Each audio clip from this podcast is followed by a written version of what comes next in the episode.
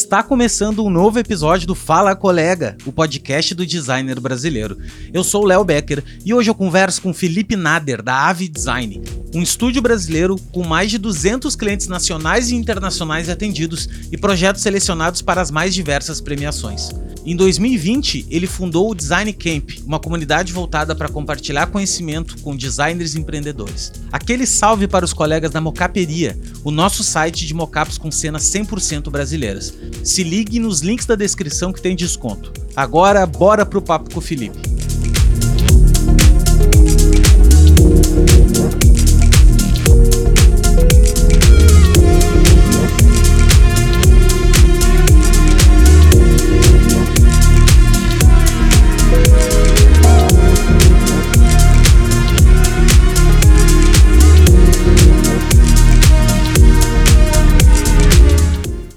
Seja muito bem-vindo, Felipe, cara. Obrigado, irmão, por ter aceito aí participar do nosso querido, humilde, pequeno, grande podcast.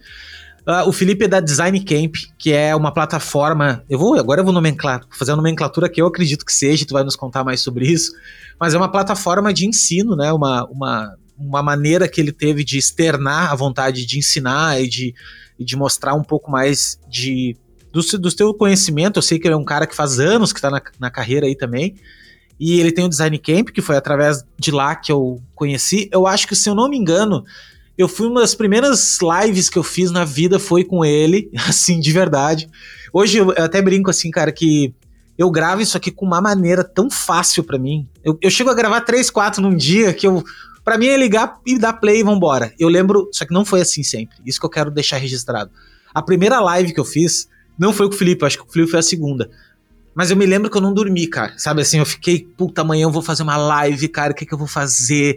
Eu, nossa, repassei dez vezes. E isso é para provar, mano, que a prática leva a tudo, né? É só tu praticar, praticar e a coisa acontece.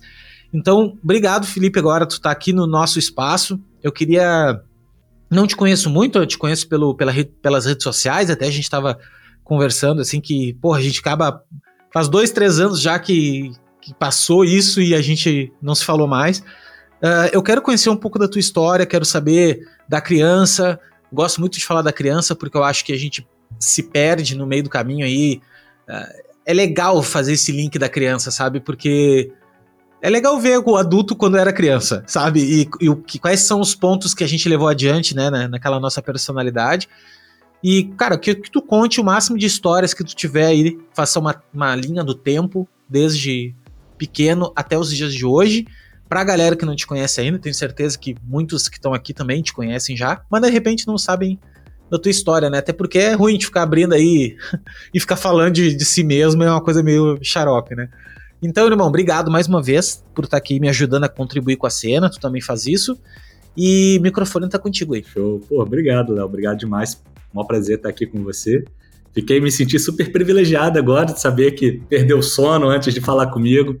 Eu acho que quando eu te chamei, você já devia ter uns, uns 4 mil seguidores, eu devia ter uns 300, 400. E assim, tu sempre foi muito aberto, super solícito e tal, foi bacana demais. Foi um dos...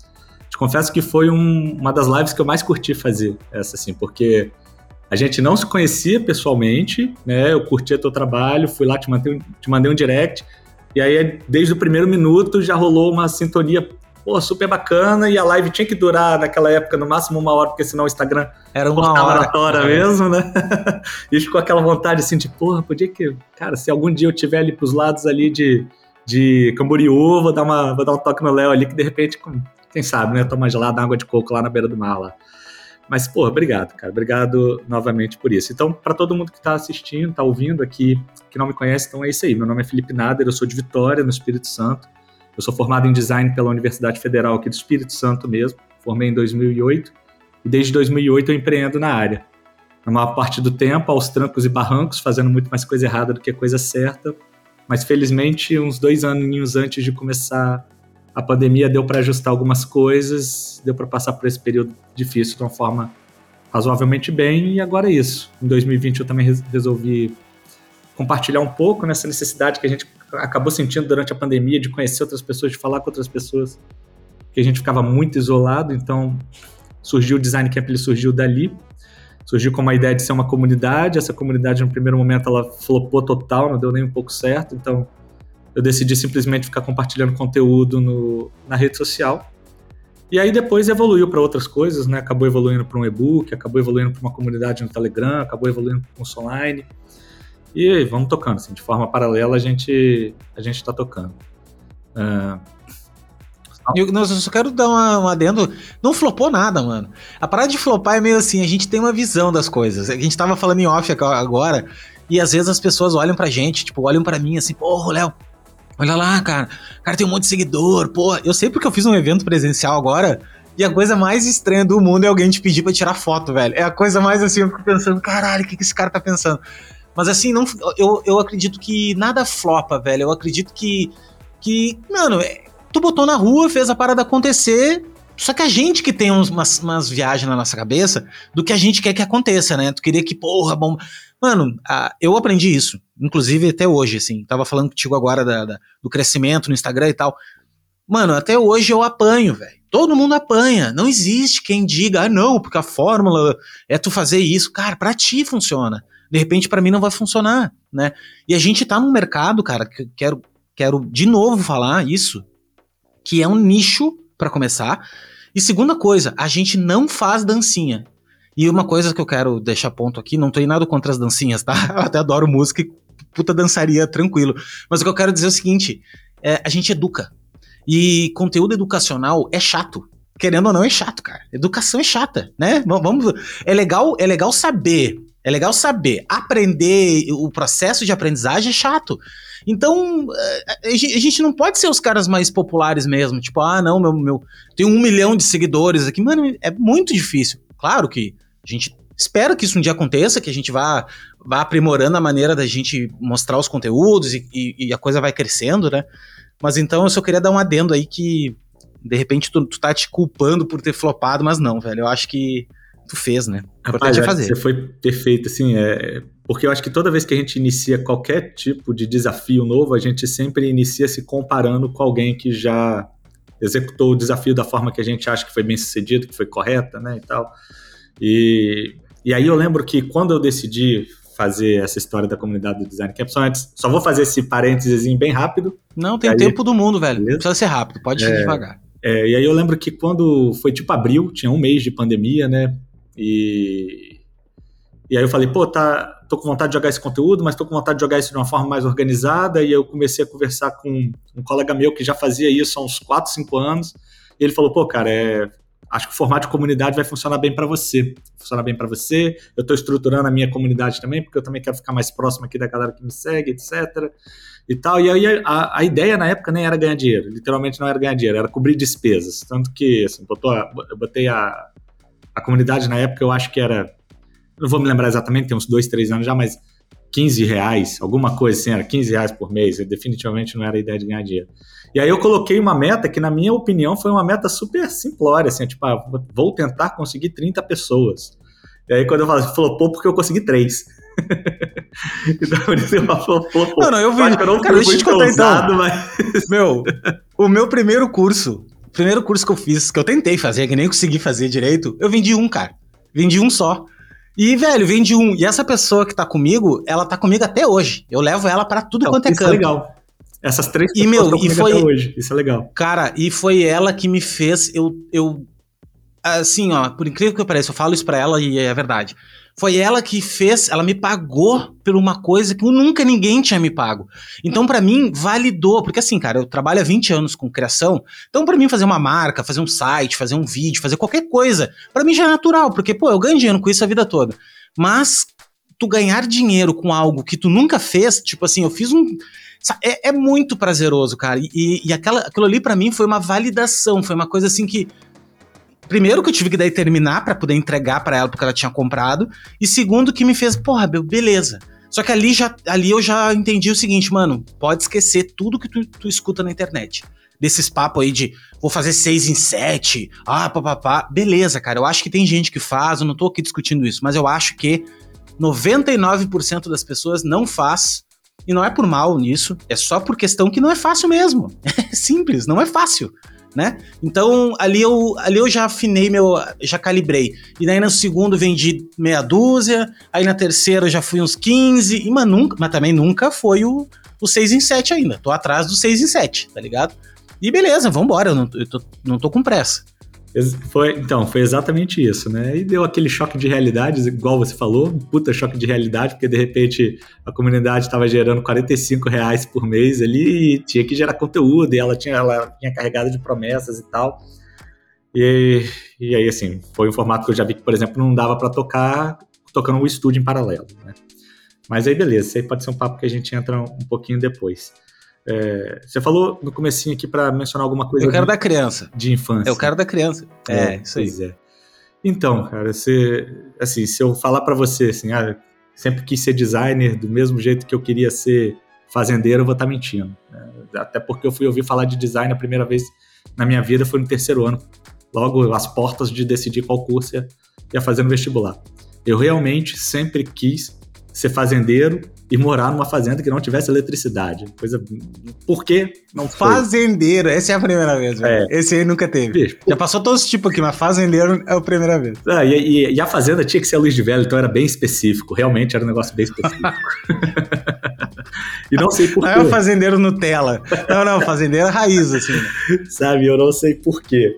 Mas, por outro lado, eu posso te dizer assim, com total conforto, que eu sempre gostei de desenhar. E, eu, e pelo menos na minha sala, quando eu entrei na faculdade, que o professor virou e perguntou para assim, por que, que vocês escolheram design? Das 30, das 30 pessoas, acho que 25 falaram, porque eu gosto de desenhar. Então, isso na minha época, assim, era a relação que existia de design com alguma coisa talvez artística que você já carregasse a vida toda. Então, não que isso tenha nada a ver, realmente não acho que design seja desenhar, tá? Quero deixar isso bem claro aqui para todo mundo que está ouvindo, que Realmente não acho que design, não acho que você precisa desenhar bem para ser um bom designer. Realmente não acredito nisso. É, mas era o, talvez a veia artística que tinha ali alguma coisa que levava mais para criação, que levava mais para esse tipo, para esse sentido. Então era, era, era um prazer meu, era algo que eu fazia, era pegar boneco, botar o boneco na minha frente, ficar desenhando na folha de papel. Só que se eu for pensar assim a origem disso, aí para mim já fica muito mais claro, muito mais claro. É, porque eu tinha uma avó, minha avó por parte de mãe, ela pintava, ela vendia quadros, ela tocava piano, ela fazia tricô, ela fazia bordado, ela fazia uma série de atividades manuais artísticas e que sempre que eu estava lá na casa dela, ela me convidava para fazer isso também. Que fosse modelar bolo, que fosse fazer um tricô, que fosse ajudar a pintar, ajudar a misturar tinta. Ela tinha um quintal de terra, então às vezes ela sugeria da gente fazer escultura ali na terra. Então, ela estimulava muito esse lado de mim. E sem dúvida nenhuma era a minha avó mais próxima. Era a minha avó muito próxima. Passava uma semana, duas semanas. Eu lembro que uma vez meu pai decidiu reformar o apartamento, ele e meus irmãos foram, ele, minha mãe e meus irmãos foram pro hotel e eu fui ficar lá na casa dela, assim. Mesmo que ela morasse em outra cidade, eu tendo que pegar o, o ônibus todo dia para vir para a escola. É, eu decidi ficar lá com ela, então tinha esse contato muito próximo. E hoje fica muito claro para mim que muitas das percepções que eu tenho hoje, elas nasceram, elas foram é, tiveram. Foram, é, é, a pólvora foi de lá, né? Aquela faísca ela surgiu nessa época. Então, até mesmo ela, ela sempre perguntou para mim o que, que eu faço da vida, por mais que eu falasse design, ela não fizesse a menor ideia do que, que era design. Ela entendia todo o lado artístico quando eu mostrava as peças. Então, ela, ela conseguia ter uma capacidade de faz, fazer um comentário de cor, de tipografia nem tanto, mas de cor, de composição, composição, até mesmo de sentido. Será que essa ilustração faz sentido com isso? O que que isso passa?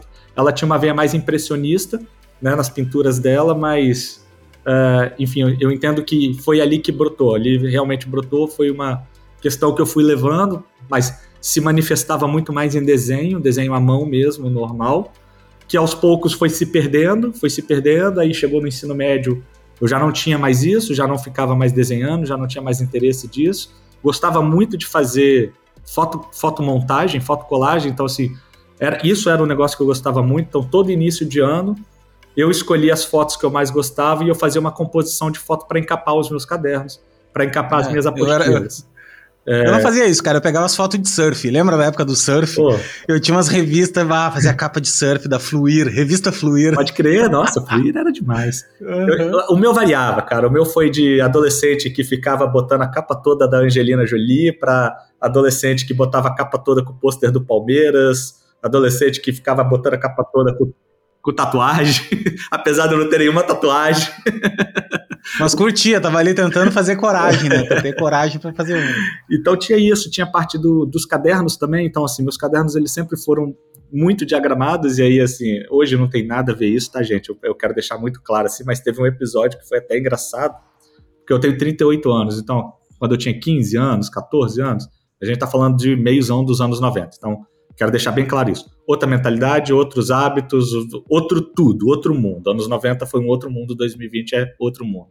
E aí eu sempre gostei muito de, de ser caprichoso com os meus cadernos. Então meus cadernos eles tinham cores, eles tinham, eles eram divididos em colunas. Essa questão de coluna até hoje permanece. Minhas agendas elas são todas divididas em colunas, mesmo que manualmente.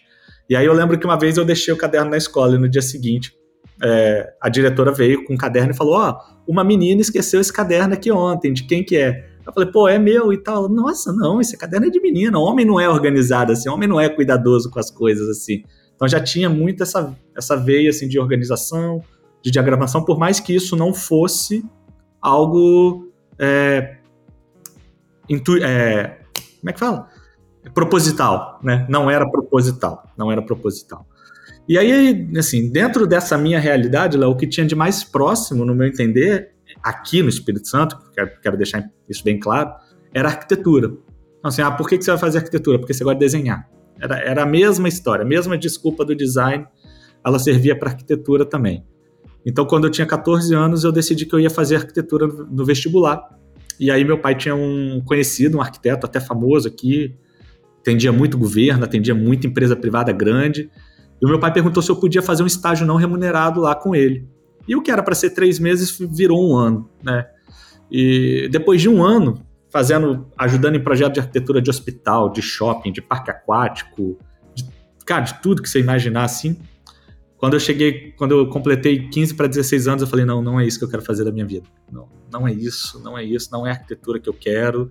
Porque, por mais que não seja isso, né, a visão que eu tive de arquitetura daquela época foi: putz, tudo se resume a quarto, sala, banheiro. Quarto, sala, banheiro. Vou fazer um hospital, precisa ter quarto, sala, banheiro quarto, recepção, banheiro. Vou fazer um apartamento, quarto, sala, banheiro. Vou fazer um prédio, quarto, sala, banheiro. Vou fazer um shopping, loja, recepção, banheiro. Ah, não, não quero, não quero isso, eu quero algo que seja um pouco mais diferente. Mas por, mas por falta de opção ia ser arquitetura. Eu ia seguir para arquitetura mesmo. Até que, numa aula de geografia, eu lembro disso até hoje, foi numa aula de geografia, a professora passou um dever que era para questão de vegetação nacional. Assim. Então, você vai marcar no mapa, você vai identificar no mapa quais, sei lá, quais estados tem caatinga, quais estados é cerrado, quais estados é sertão e tal. E, e aí, quando todo mundo da sala meio que pegou o mapa e pintou de vermelho o sertão, de verde Mata Atlântica, de, sei lá, de marrom o cerrado, eu peguei e no cerrado eu fiz um pattern de listras, no outro eu fiz um pattern de bolinha, no outro eu fiz um pattern de quadrado e, e foi natural. Simplesmente aconteceu. Não pensei, é, tava, sei lá, falei, não, não quero pintar, não quero colar, vou fazer isso aqui no lápis mesmo. E quando a professora bateu o olho, ela falou, cara, isso é muito diferenciado. Eu acho que você devia ser designer. Eu, pô, massa, legal, tá aí, você designer. Ah, não, né? o que, que é isso, o que, que não é? Vamos aí, agora só vamos pesquisar o que, que é. e eu lembro que, assim, até o dia da matrícula, da, da matrícula que eu digo assim, de, da inscrição para fazer a faculdade, eu não sabia o que, que era design. Eu não, não, não me aprofundei para saber o que, que era design. Eu só fui ver lá qual que era a, as provas discursivas, vi que era matemática e história. Falei, beleza, não sou bom em matemática, mas sou muito bom em história, então eu compenso uma com a outra. Definitivamente não queria nada de biomédicas, preferia algo de um, literalmente humanas mesmo, geografia e, e história. Mas falei, beleza, matemática dá para dá encarar dá para encarar. E aí lá na fila do, de fazer a inscrição eu descobri que não existia design na faculdade. O que mais próximo que existia era desenho industrial. É, então, vamos embora, vamos fazer desenho industrial mesmo. Era uma, a taxa de aprovação era baixíssima, era 4 por 1. Falei, é isso que eu preciso. E, e desenho industrial, o problema do desenho industrial é que ele lembrava uma coisa meio Senac, né? Uma coisa meio. É. Vamos desenhar peças para tornearia mecânica, mecânica. né? Nesse, Perfeito, nesse cara. Mecânica, mecânica. E, e aí, assim, fiz a inscrição, não passei no, no, na, no primeiro vestibular que eu cursei, eu não passei. Aí no segundo eu passei, entrei para entrei a UFES e beleza, quatro anos e meio de curso. Entrei já achando assim. Ah, Léo, desculpa, uma bosta. Falei, putz. Pode falar, cara, não fala, não tem problema nenhum. Uhum. O que, que eu fiz da minha vida, a faculdade toda caindo aos pedaços, um curso novo, o curso, o curso tinha cinco anos que tinha inaugurado, faculdade toda caindo aos pedaços. Caramba, cara, o que, que, que eu fiz? Os professores, não tinha um, tinha um professor designer, tinha um professor designer na grade toda, e esse professor designer, ele, ele pediu dispensa no primeiro período, no meu primeiro período. O resto era só é, professor, arquitetura, era publicitário, era letras, era filosofia, mas não tinha um designer, não tinha nenhum designer. E aquilo assim bateu um desânimo absurdo, porque talvez por eu ter feito esse estágio em arquitetura antes, eu entrei com uma, uma pegada já mais mercadológica, tipo, ah, como é que vai dar para ganhar dinheiro com isso? Como é que eu vou aplicar isso no mercado e tal? E a faculdade ela era muito teórica. Ela não, não tinha nenhuma aula de empreendedorismo, não tinha nenhuma aula focada para proposta, prospecção, não tinha nada disso. Só tinha realmente ah, semiótica, é, é, oh meu Deus, ergonomia, semiótica, teoria disso, teoria das cores. É, cara, só esse, esse, tipo de matéria assim que na prática mesmo era muito difícil de você pegar esse monte de teoria e falar, ok, o que, que eu vou fazer com isso na prática? Então, Todo mundo sai de lá, é, tanto é que ninguém, ninguém entende, sem, ninguém entende uh, semiótica no fundo, né? Assim, a gente tem uma vaga noção, decora um pouquinho, sabe um pouquinho, mas é difícil. Tanto é que, porra, é um campo de, de especialização, né, cara? É, um cara que se especializa rapaz, nisso. É né? muito profundo, é muito profundo. É muito profundo. Exatamente. E, e aí a, a, consequência disso foi aquilo que eu te falei, né? Tipo, no primeiro dia de aula, ah, vocês entraram aqui por quê? Ah, porque eu gosto de desenhar. Tinham 30 pessoas na minha sala. Dessas 30 pessoas, depois de quatro anos e meio, formaram seis. Seis. As outras 24 pessoas abandonaram o curso durante o período. Você vê assim, como que a, tanto a comunicação do que era o curso, ela não era clara, o nosso entendimento do que era o curso não era claro, e talvez como que o corpo acadêmico do curso não conseguiu ativar em talvez ninguém, me arrisco a dizer quase ninguém, essa, essa paixão pelo design, sabe? Mostrar, cara, o designer ele, ele é um agente de mudança na sociedade, o designer ele é um influenciador na tomada de decisão. Não, isso ficou muito limita limitado a ambiente acadêmico. Eu lembro, inclusive, que o meu, o meu projeto de conclusão de curso ele teve como tema procura o título foi procura-se um escritório de design que eu queria estudar a viabilidade de abrir comercialmente de abrir ou não um escritório de design aqui em Vitória no Espírito Santo e eu submeti esse tema para três orientadores diferentes e os três recusaram. Porque eles falaram: empreendedorismo não é o foco da faculdade. A gente não tem interesse nesse tipo de projeto de conclusão de curso. E aí, por sorte, eu tive, eu, eu cruzei com uma professora lá que ela estava meio de pá virada com todo mundo lá. Ela falou: meio com os ovos virados, é, vou ferrar com a briga isso. e eu vou, eu vou ser tua orientadora e tal. Porque os, o pessoal lá queria que eu fizesse um documentário Cara, um documentário esdrúxulosaço lá sobre a UF, sabe? Aula, eu não sou videomaker, não gosto de vídeo e tal. Mas para compor a banca, por exemplo, eu tive que chamar a minha chefe da época e eu tive que chamar uma amiga que tinha acabado de formar também, porque senão eu não ia ter, eu não ia ter banca. Porque nenhum professor queria nem participar da banca. E isso foi um negócio, assim, mostrou muito qual que era a mentalidade. Anos depois, é, em 2018, isso até foi um gatilho para o Design Camp depois, em 2018, quando estava quebradaço aqui na, na Ave Design, praticamente a ponto de fechar as portas e eu consegui recuperar, foi 2018 para 2019, eu falei, empreendedorismo é fundamental, cara, isso é, isso é, fundamental, eu preciso entender de business antes de eu entender de design, eu preciso, isso tem que estar tá claro para mim, porque se eu não entender de business, não vai, não vai adiantar nada eu ser o melhor designer do mundo, não vai, porque não vai pingar projeto aqui para mim. E aí, quando isso ficou claro na minha cabeça e eu tipo, virei a chave aqui, eu voltei lá na UFES e fiz a sugestão de dar uma matéria optativa de graça sobre empreendedorismo. E novamente, 2018, Léo, foram 10 anos depois que eu formei, 2019, 11 anos depois que eu formei. Novamente, eu recebi a negativa das pessoas falando, o coordenador do curso falou, ó, não é do nosso interesse falar de empreendedorismo. Assim, 10 anos, 11 anos depois, eles ainda estavam formando pessoas com foco acadêmico, sabe? E isso foi muito frustrante. Eu acho que a, essa frustração foi o que me fez criar o Design Camp. Eu falei, quer saber? Eu vou falar de empreendedorismo, vou abrir lá meu Instagram. Eu comecei falando disso no Instagram da Ave Design, não, não existia Design Camp ainda. Foi para suprir uma necessidade muito específica minha. Falei, quem quiser ouvir, ouve. Quem não quiser ouvir, não ouve. E vida que segue. E foi aí, lógico, depois, para não misturar públicos, porque eu comecei a atrair um público que, para a Ave, não era um público consumidor da Ave, aí eu separei as coisas, botei Design Camp é exclusivo para designers e a Ave Design é exclusivo para clientes que consomem o serviço de design, né? Então, aí foi aí que eu, que eu resolvi separar, que foi já em 2020, ali pós iníciozinho de pandemia. Então, foi mais ou menos assim, cara, a trajetória foi, foi mais ou menos essa. Eu, eu preciso dizer também para quem está me ouvindo e que faz faculdade ou não fez faculdade, não, não pensa em fazer faculdade. A faculdade ela tinha nove períodos, até o quinto período eu estava levando completamente nas coxas, eu não tinha lido nenhum livro, eu não tinha me esforçado em nenhum tipo de, de matéria. Uh, a minha faculdade ela não tinha prova, então era muito fácil, era um curso muito fácil. E aí, quando eu cheguei no quinto período, caiu um estágio do céu. Uma conhecida minha, que, que tinha sido minha professora de desenho quando eu tinha nove anos, ela estava chefiando a área de design da Federação de Indústrias daqui.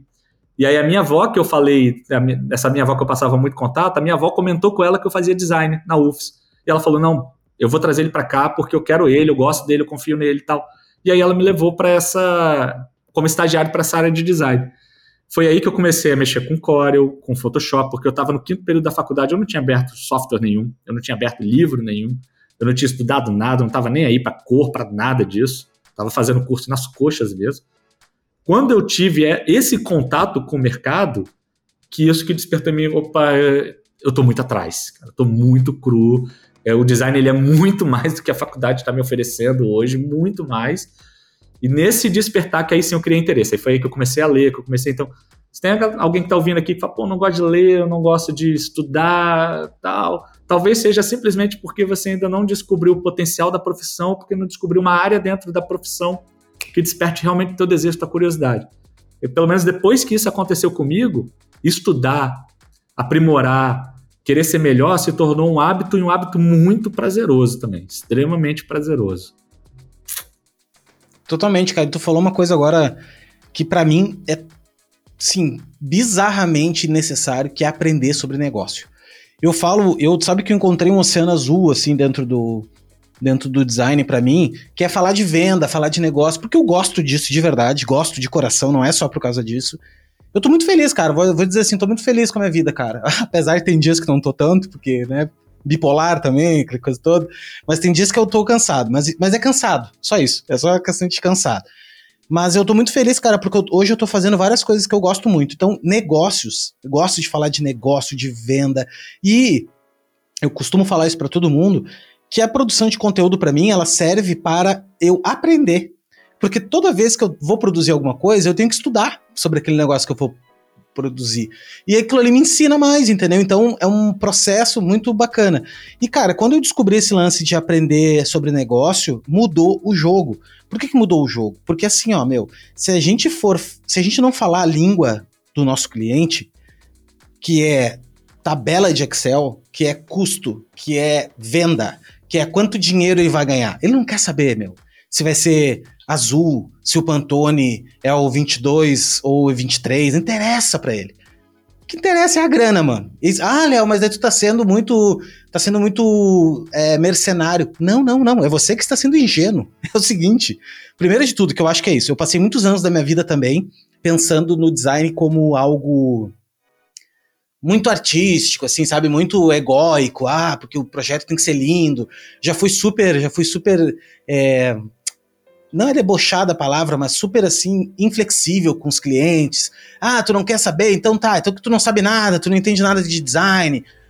E, e, e intransigente, né? E hoje, velho, o mascareado, hoje eu me sento do lado do cliente, cliente e escuto o cara, meu. Escuto o cara, vem cá, meu, me conta o teu problema. Qual é o teu drama?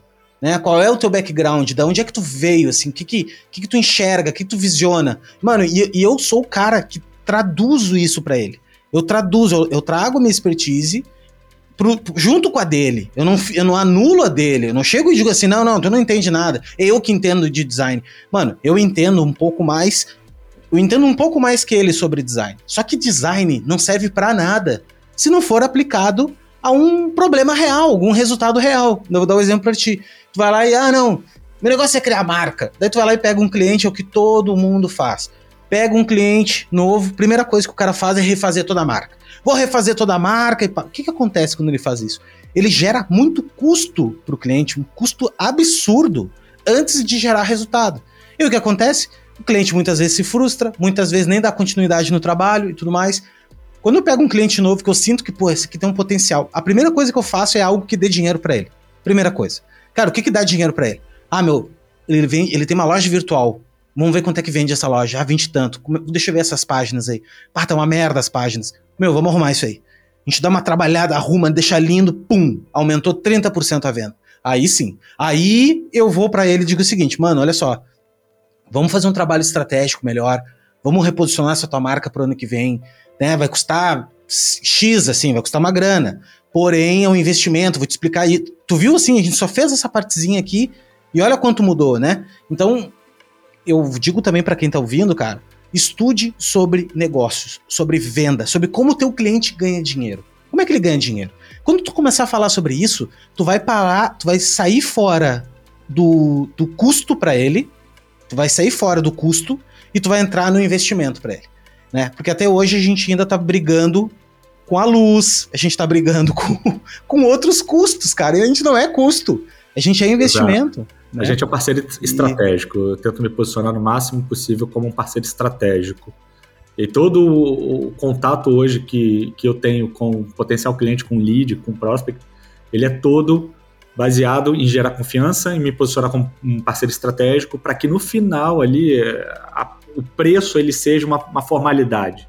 Ele não pode ser um fator decisivo de, de tomada de decisão. No meu entender, ele não pode ser um fator decisivo, porque se isso for Lógico, uma vez ou outra talvez seja, né? Mas se isso estivesse sendo frequentemente colocado na mesa, é porque em algum momento a gente está falhando nesse posicionamento como parceiro estratégico, como parceiro de valor. E é o que você disse, ele só está vendo a gente ou como custo ou como um fornecedor, talvez commodity.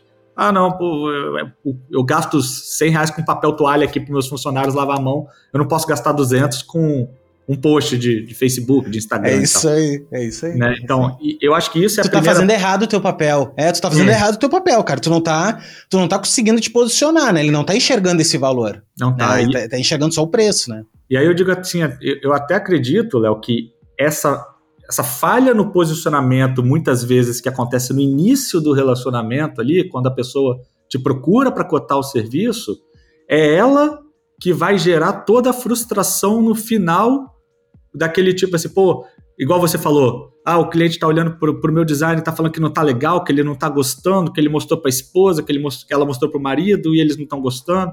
E aí você vai ficando frustrado porque você começa a se impor desse jeito, né? Tipo, pô, mas eu que sou designer, eu que sou designer e tal. Então, essa falha de posicionamento ali no início, de você deixar claro para a pessoa que ela está contratando um profissional para lidar com a estratégia do negócio, e não um, um fornecedor comum, você está lidando com a estratégia, é isso que vai fazer a tua voz ser ouvida de forma quase que plena durante todo o projeto. É isso que vai gerar confiança de, por mais que às vezes ele não goste 100% da solução que você está apresentando, dele aceite que você é um profissional e que você vai oferecer para ele a melhor solução possível para o público dele. É porque essa solução ela não tem que ser linda para o dono do negócio. Ela tem que ser linda para o público dele, para quem ele quer alcançar, para o objetivo final de venda dele.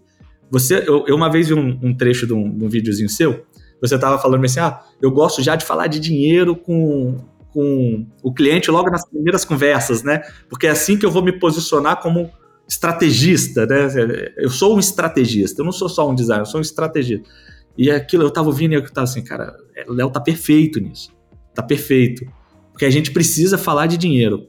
Porque o, o design, no fim das contas, assim, é, trabalhando numa linha comum de empresas privadas contratando você, contratando o teu serviço, ela está contratando para gerar um ponto de diferenciação no mercado para que ela consiga aumentar mais venda, Aumenta, gerar uma conversão. Não é mais para nada, é isso aí. É, é isso diminuir aí. despesas. Talvez o lucro ele não venha no aumento de vendas, mas ele vai vir na diminuição de despesa para produzir aquilo. Então, o dinheiro, ele é uma, um assunto, se não for o principal, ele é primordial na conversa do designer com as empresas. Ele é primordial. Então, esse assunto ele precisa ser tratado no início, sim. Até para ver se existe uma, um alinhamento de expectativa também nela. Não é só quanto que você espera lucrar ou faturar ou melhorar com esse projeto, mas sim também quanto que você entende que você pode investir nesse momento. Porque senão você vai, tem uma, duas, três reuniões, é, faz a proposta, às vezes a proposta é gigante, e confia que lá no final daquela proposta de 20 páginas, na página 19, você vai falar com ele de preço a primeira vez. E aí, de repente, você investiu 4 horas, 5 horas em todo esse, esse acompanhamento desde o do primeiro contato, para no final das contas a pessoa virar e falar: Não, mas pelo amor de Deus, 10 mil, eu, eu pensei em gastar mil. Então, assim, o dinheiro ele também é importante para você ter esse alinhamento de expectativas. Hoje eu faço questão, a gente começa a conversar, a gente vai falando de. entende o contexto, entende a pessoa, entende quais são as expectativas, o que, que ela busca, se já, se já existe alguma frustração envolvida, de repente, de relacionamentos anteriores, o que, que ela considera valor, porque é no valor que eu vou bater também para que ela enxergue o meu preço como um puta negócio, um excelente negócio. Né? E aí o valor pode ser qualquer tipo de frustração que ela já tenha passado, qualquer tipo de resultado que ela espere, qualquer tipo de relacionamento que ela ainda não tenha tido tal, mas eu vou descobrir o que é valor e aí logo depois disso eu já vou conversar do mesmo jeito que eu falar, o que, que você está querendo com esse projeto? Ah, você vai imprimir quantas quantidades? A embalagem é para comida ou é para produto? Do mesmo jeito que a gente faz essas perguntas naturalmente, eu também faço. E quanto que você pretende investir nesse projeto nesse momento? Só para a gente ter certeza que a gente está alinhado aqui, para ter certeza que vale a pena, em respeito ao tempo de nós dois, prosseguir com uma proposta. Então essa conversa de dinheiro, ela já começa ali. E eu concordo plenamente com você. Eu, eu, eu mencionei o que você disse, porque quando você falou, eu falei assim, cara, é isso. Depois que eu comecei a fazer isso aqui, na minha parte, falei da virada de chave ali de 2018, 2019, eu senti, primeiro, uma valorização imediata independentemente de portfólio, do que, que eu estava mostrando de portfólio. É, o trabalho não te tira mais pra, pra guri, assim, né? Pra, pra, tu não fica naquela do, do artista maconheiro. Tu já cai, tu já cai no, cara, olha só, o cara tá falando de dinheiro comigo, né? O cara tá falando de. E, e assim, quando, quando tu faz isso, o que, que eu notei? Eu notei o seguinte: quando tu chega a falar do teu preço, tu já tá falando de dinheiro, cara. Tu não ficou falando de, não, pois é, porque a semiótica, porque, porra, o prêmio. Aí quando tu chega lá dinheiro, tu fala, é de dois mil. Quanto? É de dois mil. O cara, o cara fala baixinho assim, né? Meio. Cara, meu. Tá é, gaguejada, né? Não, mas a gente pode parcelar é, em 20 vezes. E, não, é, não, não, mas é, vai custar mil. Ah, mas eu tenho 500. Ah, não, tudo bem, 500 então também dá. Eu acho que era mais ou menos isso. Pelo, pelo amor de Deus, velho. Ah, tu tava roubando o cara então, né? Ontem mesmo eu tava falando disso de. de... Cara, quando o cara vem falando de dinheiro contigo, de preço, assim, o cara, ah, tá caro. Muita gente fala, não, tu tem que argumentar, tem que quebrar objeções, tem que. Não. Eu, na minha opinião, é o seguinte: o cara veio e falou que achou que é caro. Não tem o que tu diga para ele, velho. Que ele vai. Tu até pode, assim. Tu até pode. Eu acho que é.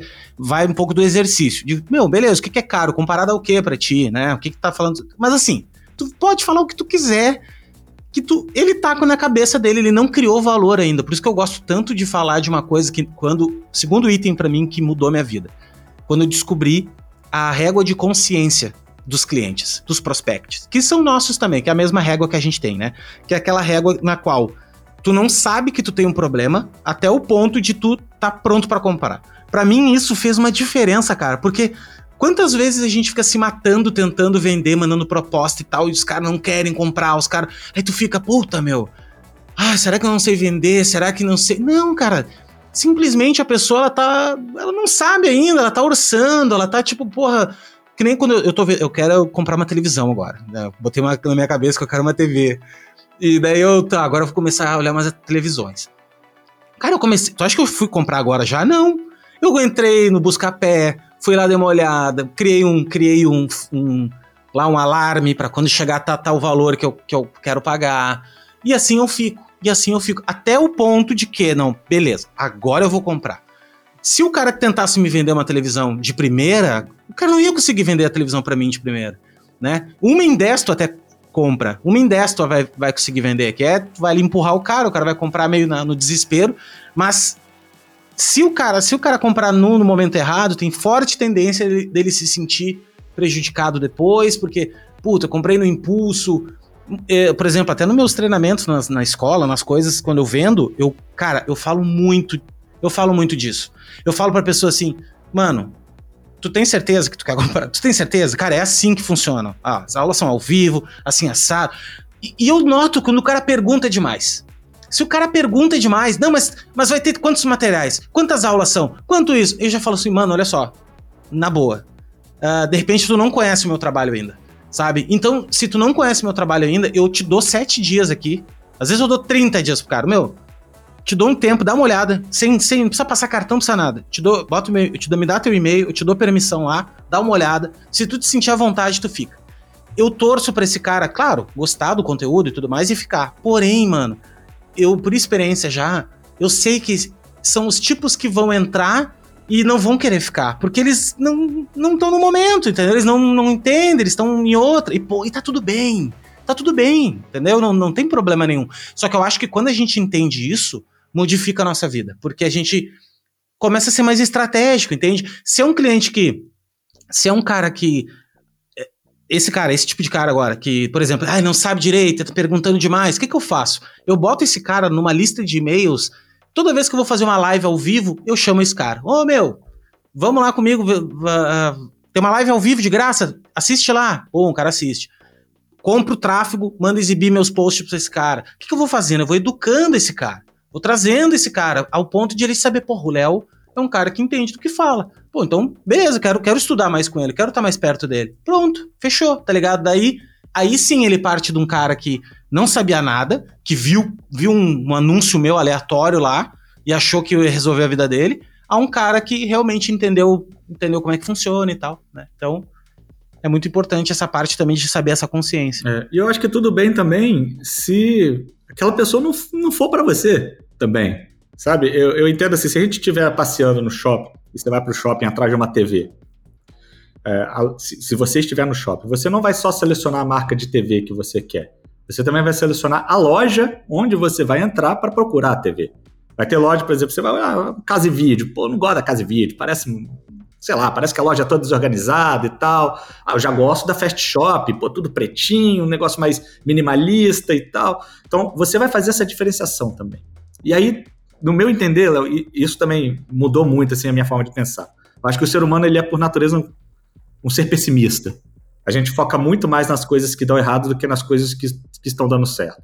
A gente faz com uma publicação e tem 20 comentários, 19 estão falando que tá tudo muito legal, e tem um cara que fala, putz, que trabalho bosta, enganador e tal. Você vai olhar para aquilo ali, cara, e você vai ficar revoltado, você vai passar mal, e você vai, pô, quem é esse cara, quem é esse cara acha que é? E você vai ignorar totalmente as outras 19 pessoas que, que falaram bem. Curtem teu trabalho. É, se é. você for botar um produto digital para vender, e aí você tá vendo um monte de venda no Pix, um monte, um monte, 20 vendas no Pix. Chega um cara, gera o boleto, esse cara não paga o boleto. Você fala, por que, que esse cara não pagou esse boleto, cara? Pelo amor de Deus. Não, devolução, devolução. É, devolução, Puta, o cara devolveu. Devolução.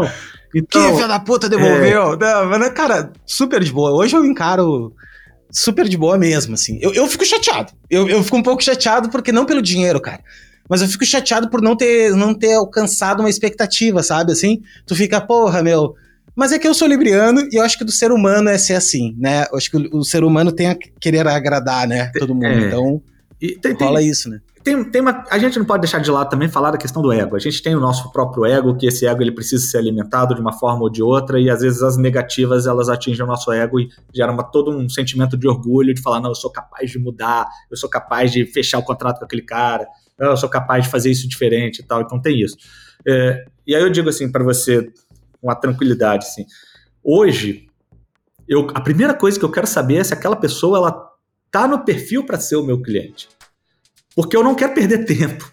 Mais do que o tempo dela, eu não quero perder o meu tempo. O meu tempo ele tá super valioso, assim, eu entendo que tem várias coisas para fazer, é tocar agência, é, tem a questão familiar com esposa e filho, tem o design camp, tem os, os hobbies que eu gosto de fazer. Tem coisa para mais... fazer, né, mano? Tem coisa. É, tem eu coisa não quero mais perder uma hora conversando com a pessoa que vai falar para mim no final que tá caro, que vai virar para mim e vai falar, ah, eu tenho uma outra pessoa aqui que faz aqui para mim um terço do que você está cobrando, que eventualmente pode até falar algum desaforo para mim que eu não goste. Então, a minha primeira conversa hoje ela é para deixar isso bem claro. Pô, a gente tem condição de trabalhar junto ou não tem? Não tem? Tá tudo bem. Eu posso até te indicar uma pessoa que talvez esteja mais alinhada com o perfil de profissional que você busca agora. Você disse um negócio que eu acho que é fundamental. A gente precisa também saber se a pessoa está no momento certo para consumir da gente. Isso não significa que ela acha o nosso trabalho ruim e tal, mas às vezes literalmente não está na, na, alçada financeira dela naquele momento. E tá tudo bem, e tá tudo bem, outras pessoas vão estar. O que não pode acontecer é a gente estar, tá, de repente, ele fechando um contrato legal, bacana, e ficar muito preso a isso com os contratos que a gente não está fechando, sabe? A pessoa que me tratou mal, a pessoa que isso, a pessoa que aquilo. Cara, desfoca disso, desfoca disso, foca em atender o teu cliente bem, porque é esse cliente que vai te trazer 3, 4, 10 outros clientes e todos do mesmo perfil. É muito difícil um cliente bom te indicar um cliente muito ruim.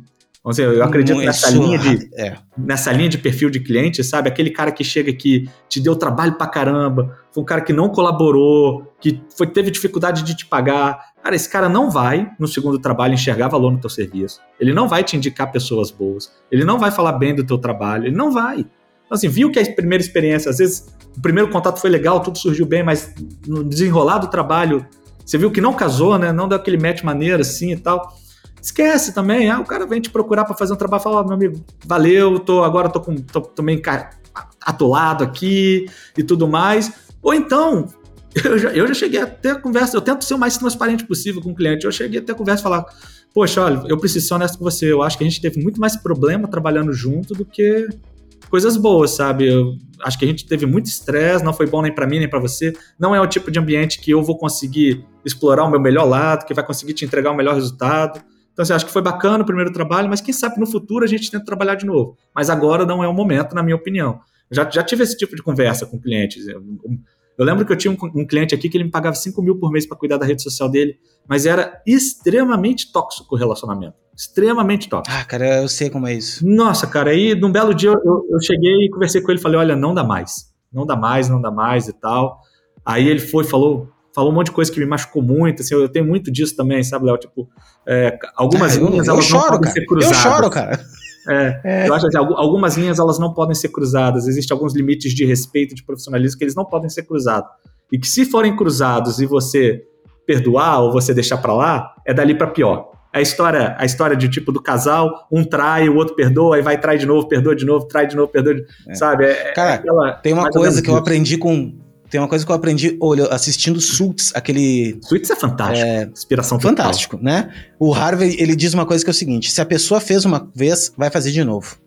E é a mais pura verdade. Todo mundo é assim. Se tu fez, se tu mentiu uma vez, tu vai mentir de novo. Se tu traiu tua esposa, tu vai trair de novo. É do ser humano, cara. É repetir o hábito. Dificilmente, assim, um em um milhão que tu fez uma vez, só se tu for reprimido de uma forma muito ferrenha, que realmente tu não vai fazer de novo, sabe? Mas naturalmente tu vai fazer. É, é, então... Eu, eu, parto desse princípio também. Assim, eu parto. E na minha vida profissional. Eu não acredito eu, muito. Eu, é. eu, levo isso mais a ferro e fogo na minha vida profissional do que até não, na pessoal. Cara, tanto é que é o seguinte: tu, hoje tu é mais velho também. Eu, eu, eu pego assim, cara, eu vou, vou trabalhar com alguém. Peguei um assistente, ou até um, alguém freelancer, alguém para trabalhar. Se no, na primeira vez a pessoa vai lá e vem com um papinho, aquele papinho assim do Putz, cara, esqueci, né? É, não sei o que, cara, tive que sair. Sabe aquela enrolação assim que, mano? Na hora eu digo assim já, cara. Na hora. Mano, tá tranquilo. Fica tranquilo que tá tudo certo. Eu não vou mais chamar essa pessoa para trabalhar. Eu não tenho segunda chance. Não tem comigo mais. Porque é o seguinte, eu sei porque eu era essa pessoa. Eu era, entendeu? E eu sei, eu sei exatamente como essa pessoa pensa e eu sei exatamente como essa pessoa tá passando. O que que eu aceito? Ah, mas tu não aceita nunca? Não, cara, eu sei que a vida da gente rola um monte de treta. Claro que rola, todo dia a gente tem um monte de treta. Só que o que, que eu faço quando dá a treta? Eu, eu consigo perceber a treta. Eu ligo assim, Felipe, olha só. A gente tinha um call hoje às 16 horas, tá, Felipe? Eu não vou conseguir no call. Não vai rolar, tá? Aconteceu aqui um imprevisto. Tem como a gente marcar para amanhã? Mano, na hora eu vou dizer, beleza, irmão. Tá tudo certo tu me ligou e me deu a real, me deu o papo reto, entendeu? Cara, não vai rolar por causa disso, disso, disso. Não precisa nem me contar o porquê de repente. Cara, não, não vai rolar, só isso. Não precisa dar desculpa. O problema é a desculpa. O problema é o, o gato subiu em cima da, do telhado, a avó morreu, a perna quebrou, o computador estragou. Não dê desculpas, cara. Não dê desculpas. fale a verdade. Ou não fale nada. Diga, assim, diga que não vai conseguir. Pronto. Liga antes, mas liga antes. Não fica naquela assim, ó. 16 horas que eu marquei com o Felipe. Ah, o Léo não apareceu. Já aconteceu aqui, que eu esqueci, mas eu. Não, não é nem esquecer. Esquecer, tu tem que ter lembrado. Eu nem lembrei, velho, que tinha. Tipo assim, ah, uh, aconteceu com uma menina, uma menina, uma mulher agora, que se eu falar o nome, eu não vou falar, porque as pessoas vão me linchar na rua. Que é uma, uma designer simplesmente fantástica, cara, fantástica, com falta de respeito da minha parte. Eu mandei e-mail para ela assim, uh, chorando, chorando, mandei pra ela, assim, sabe? Dizendo, cara, eu nem quero que tu aceite mais, sabe? Eu nem quero. Eu deixa quieto, daqui um tempo eu volto e a gente vai falar. Mas assim, é, esse, esse lance do tóxico, né? Da relação tóxica. E o cliente, esse cliente que não te paga, esse cliente que, não, tá, cara, já fiz o TED. Que, que fez TED nenhum e não fez, entendeu? Isso aí, velho, é uma, é uma. Nossa, ele nunca vai se tornar um cliente bom. Não. Esquece, né? Não, não.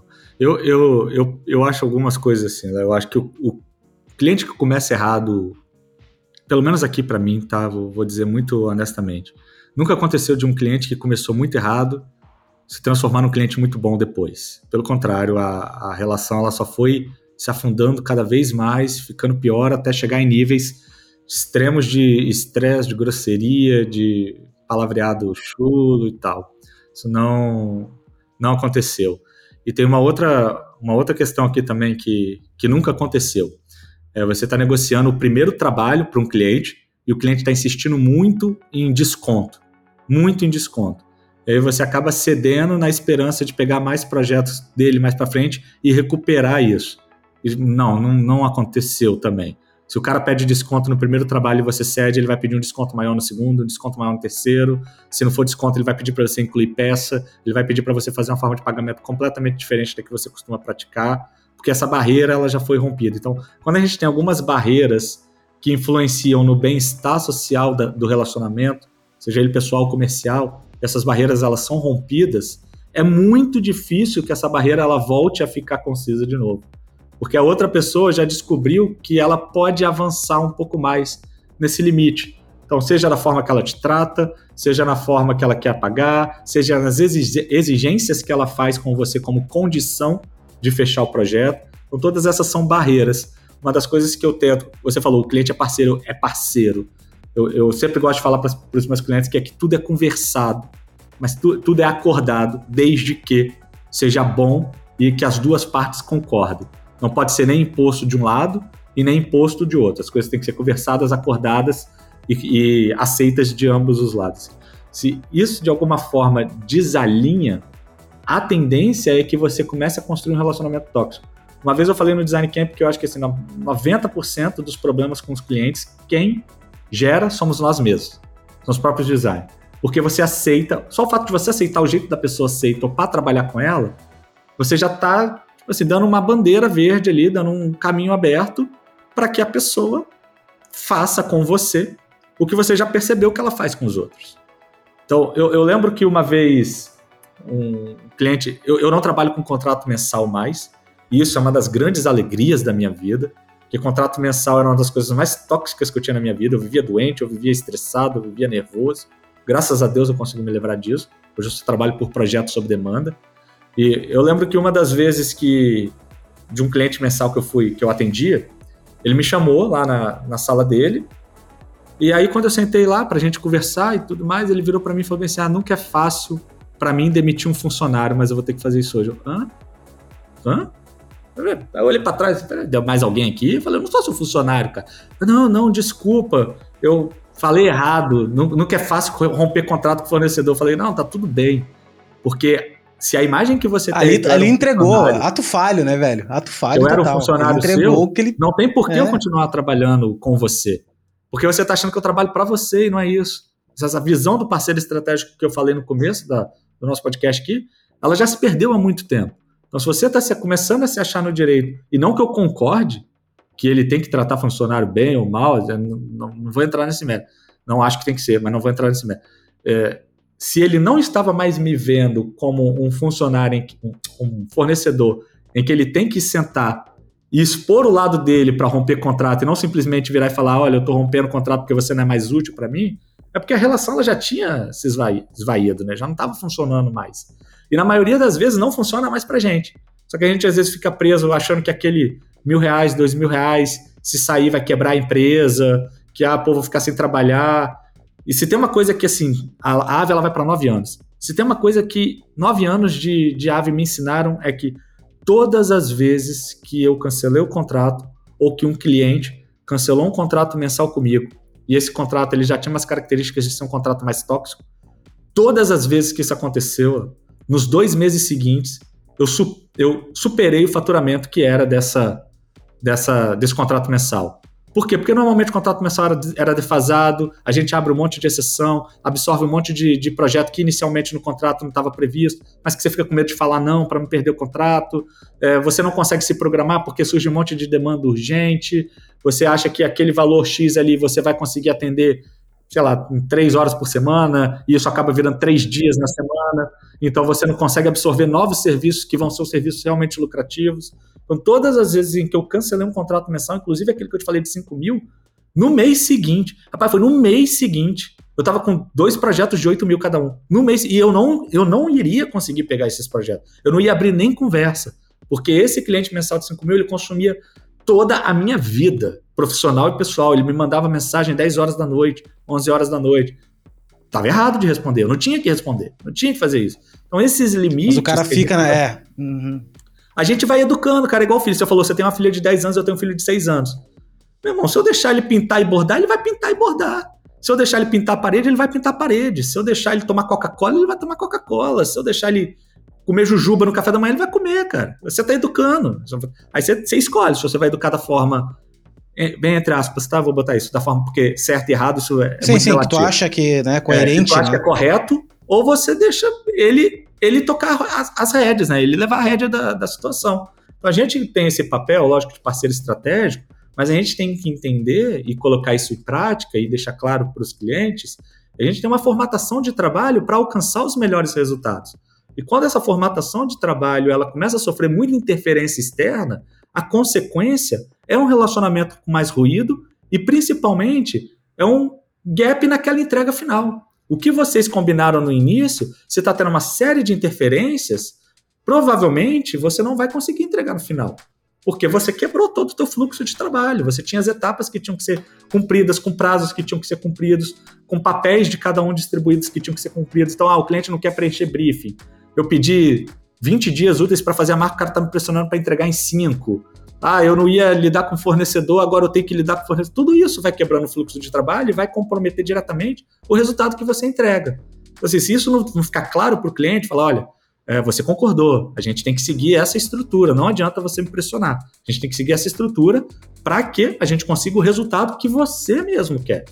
É o resultado que você espera é esse. Então, para você conseguir esse resultado, você tem que respeitar todo esse meu fluxo de trabalho. Assim, essas coisas a gente também precisa ir trabalhar, mas eu entendo perfeitamente que não é do dia para noite que a gente ganha essa confiança. É tomando paulada, é você se impondo condições para você não ficar mais doente, não ficar mais estressado, não ficar virando à noite, não ficar trabalhando em manhã de Natal, em manhã de Ano Novo, enquanto pô, o cliente fala para você que é urgente e não tá nem aí.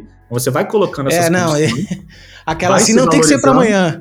E vai tem que ser para amanhã. clientes melhores, é. né, cara?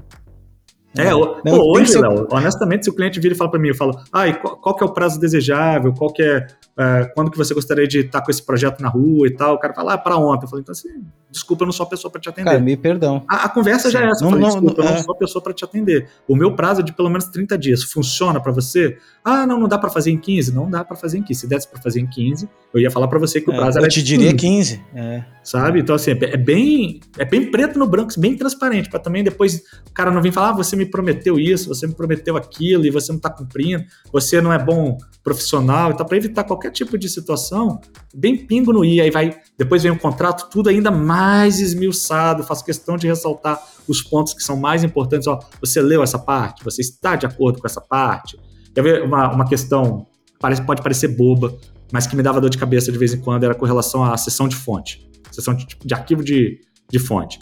O cara fazia o layout comigo, pediu o arquivo editável, e depois virava para mim e falava, ah, me manda o arquivo da fonte. Ah, pô, cara, paguei 50 dólares, 200 dólares no arquivo da fonte, para eu te dar, sacou? Não, vai, não vai acontecer isso. Ah, pô, que, que, que adianta o arquivo editável se não tem a fonte e tal? Então isso, isso gerava um estresse. Então hoje, já na proposta, eu já falo, olha, se você pedir o arquivo editável, a fonte, ela só, o, ar, o arquivo da fonte, ele não vai. Mas eu te passo o link se for um Google Fontes, eu te passo um link se for um fontes da, da Adobe, e aí se alguém, quem for mexer, mexer com, tiver assinatura da Adobe, vai conseguir baixar. E eu te passo o link para comprar se a fonte for paga e eu já estiver já tiver adquirido antes. Se ela tiver embutida no custo do projeto, não, tá tudo bem, não, tenho, não vejo problema. Mas assim, se ela, uh, se ela já tiver sido previamente adquirida, cara, eu já deixo isso muito claro, não vai arquivo de fonte para evitar justamente esse tipo de problema depois com o arquivo editável também, que me gerava. Então pode, parecer coisas bobas, mas são justamente essas coisas bobas que vão gerando atrito e vão desgastando a relação. Cara, e, tu, e tudo que tu tá dizendo aí é uma questão de coragem também, né? A gente, quando a gente tá desesperado por dinheiro, e eu falo isso para todo mundo, ah, cara, tu tá precisando fechar o trabalho, pô, tá ruim, tá ruim, tá ruim, eu sei que tá ruim, eu sei que você está escutando isso, tá fudido, eu sei, cara, tá todo mundo no barco aí, tá? É, quem diz o contrário tá, é, é 1% dos nossos colegas que já ganharam, já estão com a vida ganha, tá? A grande maioria tá se lascando aí trabalhando. Não interessa o nível que tá. Essa é a grande verdade. E eu sei, eu sei do desespero que às vezes a gente tem que pagar as contas e tá, beleza, vou dar ok. Só que eu vou te contar uma coisa. Primeiro de tudo, tu vai estar tá sempre fudido se tu não mudar a cabeça. Esse é o primeiro ponto. Tu vai estar tá sempre fudido. Tu vai estar tá sempre ferrado uh, atrás de dinheiro. É assim porque eu passei anos da minha vida nesse, nesse clima. Não que eu não esteja hoje, mas é que hoje eu já sei disso, então eu já não entro nessa corrida do rato infinita. E segundo ponto, tudo que tu aceitar por dinheiro, o dinheiro ele é, ele cobra um preço, literalmente. Se tu pegou um cliente, cara, ah, mas o cara me pediu e tu começar, daí o cara vai te falar assim, Primeiro, que nem tu disse lá no início, né? Tu começou a falar assim: ah, o cara vai lá e começa a falar muito de preço no início. O cara que vem falar de preço, ele não entendeu. E outra coisa, outra terceira máxima que eu aprendi na vida. Se você fechar um trabalho por X, é aquele X que teu trabalho vai valer por um bom período de tempo. Você não vai conseguir fazer ele virar 2X. Não tem. Chama-se ancoragem ancoragem. Tu vai lá, ah, Léo, ô, ô Felipe, quanto é que tá um projeto de identidade visual? Léo, 20 mil reais. Beleza. Tu queria cobrar 40. Ou 25, ou 30, 40. Não, mas tu cobrou 20. Pronto, para mim nunca vai ser 40. Não existe na minha cabeça. Cara, a não ser. ou se for, tu vai ter que entregar duas vezes, tá ligado? Tu vai ter que. Não, para mim, para valer 40, Felipe, tu vai ter que entregar duas vezes o de 20 e não mais só o de 20 que, vai, que vale 40. Então é o seguinte, ó, não caia na falácia de você não, não, eu vou cobrar 20, mas é só o primeiro, para ele ver como é que vai ser, aí depois eu vou cobrar 25 e 30. Tu não vai, meu irmãozinho, tu não vai. O cliente Você vai comprou 20 por 20 no primeiro, acabou. 18 no segundo, 16 no Isso. terceiro, 15 no quarto, daqui a pouco porque, tá fazendo 8, 10 porque... mil. Isso aí, porque primeiro é o seguinte, tu vai ficar viciado no dinheiro. Tu vai ficar viciado, é que nem heroína, é que nem droga. Tu vai ficar viciado, porque, porra, tu achou uma teta ali que vai te dar dinheiro. Então tá beleza, né? Então vamos aí. Tu vai estar tá sempre ali. O cliente vai saber disso. Então ele vai fazer o seguinte, ele vai começar a pechinchar porque ele acha e tu deixou isso. Tu falou outra palavra sábia, cara. É, quem deixa é a gente. É a gente que deixa. Tu, que deixa entrar na tua vida um relacionamento tóxico. Seja de qualquer maneira, seja amoroso, seja profissional, é tu que deixa. Uh, tu vai começar a entrar num loop que é o seguinte: tu precisa do dinheiro, porque tu fechou as portas para outros trabalhos, então tu vai precisar dele, e daí tu vai ficar. E ele vai falar o seguinte: porra, Léo, tô te botando vários trabalhos no mês, te indiquei pra Fulaninho. Então, daí só por ele ter te indicado, parece que o teu trabalho ficou mais fácil. Ah, não, então o teu trabalho ficou mais fácil, então. é, é, é crédito. É crédito. Né? Então, assim, cara, cliente bom é cliente que não pichincha preço, não pichincha, é o cara que vai falar assim: Léo, como é que eu posso te pagar isso? É isso que o cara vai falar. E eu acho total. Aí isso, isso tu vai entender sobre negócios também. Quando tu começar a entrar a falar de negócio, tu vai entender que, meu, de repente tu vai cobrar 20 e o cara não vai ter os 20 na hora para te dar. Porque tem um fluxo de caixa, assim como tu tem o teu. Então, beleza. Então foi o seguinte, meu, olha só, tu me dá uma entrada de. Tu, tu consegue me dar uma entrada boa, uma entrada de 50%, tu consegue? Léo, Consigo. Então tá, eu vou te dar 10 mil agora e vou te dar 30, em 30 dias eu vou te dar mais 3, 30 dias mais 3 e 30 dias mais 3. Vou dar um exemplo assim, para ficar fácil. Ou 30 dias mais 4 lá, né? Meu, fechou o negócio, fechou. Aí na tua planilha lá, tu vai botar, ô, oh, eu tenho um fluxo de caixa, eu sei que no mês, daqui a dois meses, eu vou ter 3 mil que vai entrar, eu já sei que eu vou ter que fechar outro negócio, porque os três não, né, não vai cumprir a minha meta e tal. Mas daí é tudo bem, o cara não pichinchou o teu preço, cara. Ele não vai ficar querendo socar coisa para é, Esse tipo de cliente é o cliente que é negociador de, de, de assim, de beira de estrada, assim, sabe aquele negociador de boteco que. Não, não, então é, ele acha que ele acha que ele precisa ganhar. Sabe aquele negociador? É, não é ganha-ganha. Isso é fato. Não é win-win. É ele tem que ganhar no não, final, assim, sabe? É ele que tem que fazer um bom negócio. Cara, bom negócio é para é ambas as partes. Ambas as partes têm que ganhar. Eu ganhei alguma coisa e tu ganhou outra coisa. Só que ambas as partes não saem dali com totalmente totalmente satisfeitos. Isso é também numa negociação acontece isso. Eu não saí totalmente satisfeito, porque o que eu queria era 10 mil agora e 10 mil daqui a 30 dias, é, seria ideal para mim. E ele queria que fosse 10 vezes de mil, tá ligado? É esse que ele queria. Mas tudo bem, nenhum dos dois saiu, mas eu acho que, que é um ganha-ganha. Tudo bem, cara, eu abri mão um pouquinho, tu abriu mão outro pouquinho. Isso é uma relação saudável. Outra máxima que tu disse para mim aqui que é incrível é: cliente bom vai te trazer cliente bom cliente merda vai te trazer cliente merda, tá ligado? Porque é o, é o convívio dele, é o ciclo dele, de pessoas que convivem com ele, gostam desse tipo de coisa, gostam dele negociando, dele cobrando, é, pechinchando tudo, né? Então, é, tem, tem, que, tem que filtrar muito bem, cara. Eu sei que tu tá desesperado com dinheiro, mas filtre, essa, sabe? Esse filtro já tem que ser a primeira reunião. A primeira reunião. Você já tem que, você já tem que sacar, você já vai percebendo situações, fala, postura, histórico. Você vai ali permeando, fazendo perguntas estratégicas para você descobrir mais informações sobre a empresa, mas para você também conseguir identificar melhor o perfil de com quem você vai trabalhar. Isso tem que estar tá claro para você. Não basta se você atender uma super, ah, pô, não, vou atender o Spotify. Cara, mas atender o Spotify não vai valer a pena se o diretor de marketing do Spotify for um bosta, usurpador sinistro, sabe? Não vai valer. E tu receber em 120 dias. Vai te quebrar, velho. Não vai, não vai valer a pena. Eu, eu, eu, eu penso o seguinte, Léo, assim, é, eu, eu hoje eu não atendo cliente grande. Aqui na Ave é uma, uma, opção minha, eu não gosto. Eu prefiro ter um contato mais próximo, de preferência com o dono da empresa. Então, meu foco aqui é muito em médias empresas e empresas de pequeno porte, ali é PP, ME mesmo, esse é o meu foco. Né? Uh... oh, rapaz, eu ia falar um negócio que eu esqueci. Meu Deus.